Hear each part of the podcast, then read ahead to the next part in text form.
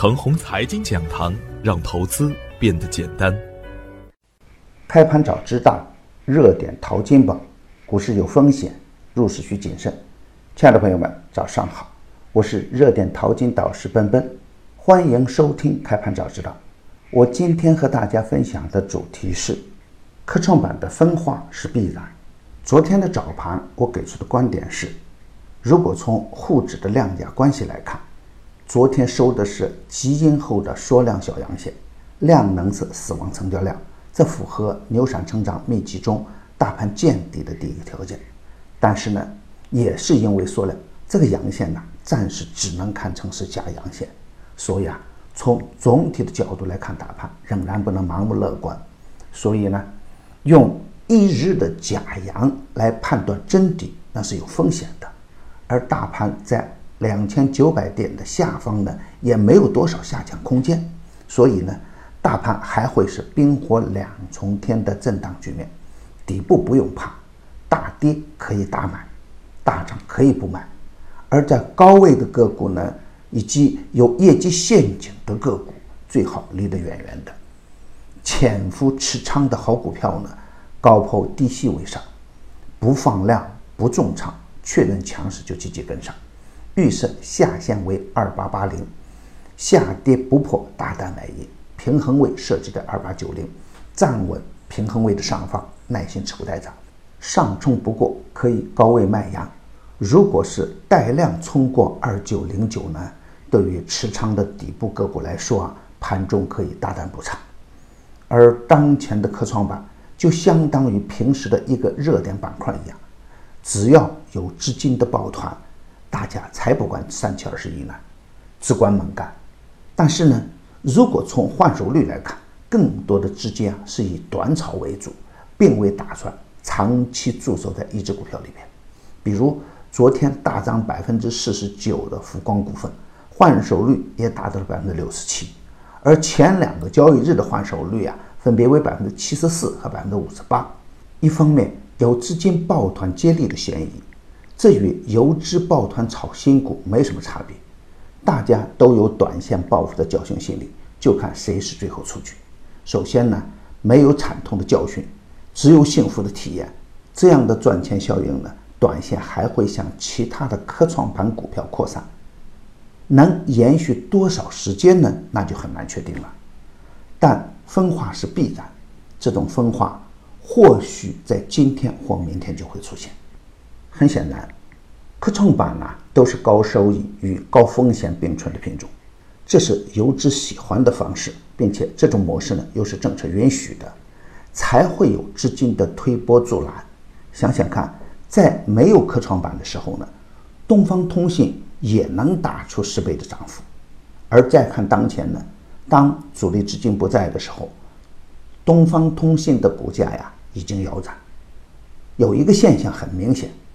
当科创板的赚钱效应很好的时候，主板很难马上发动大行情，也需要科创板多折腾两天。没有机会做科创板的朋友，耐心的潜伏是首选。不过，科创板也是有龙头效应的。当科创板中间的某只个股疯狂的时候，相应的主板股票呢表现也走的会更好一点，比如。近期强势的光刻机板块就是一个很好的例子。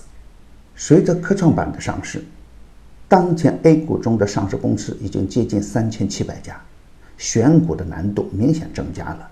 而随着注册制改革的稳步推进以及退市制度的不断完善，会有很多的个股被长期或永久边缘化，直到退市。A 股不死鸟的神话也会渐渐成为过去。所以啊。无业绩、无成长性、无创新能力的公司，无论股价怎样低廉，都不能坚守。反之呢，低价、低估值、高成长性的股票，我们简称两低一高的股票是值得期待的。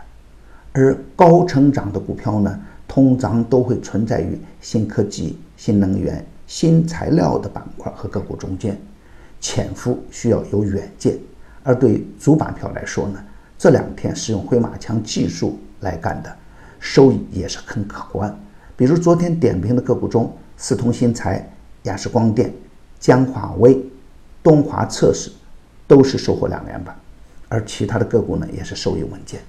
今天操作的要点是预设下限为二九零九，下跌不破可以买进，平衡位设置在二九二四，站稳平衡位的上方，耐心的持股待涨。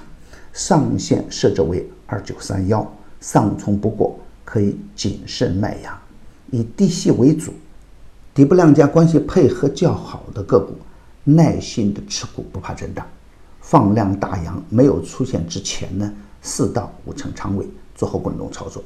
如果科创板出现极端的分化，主板的股票呢仓位可以稍微的重一点，反之呢仓位就轻一点。跟踪科创板的朋友啊。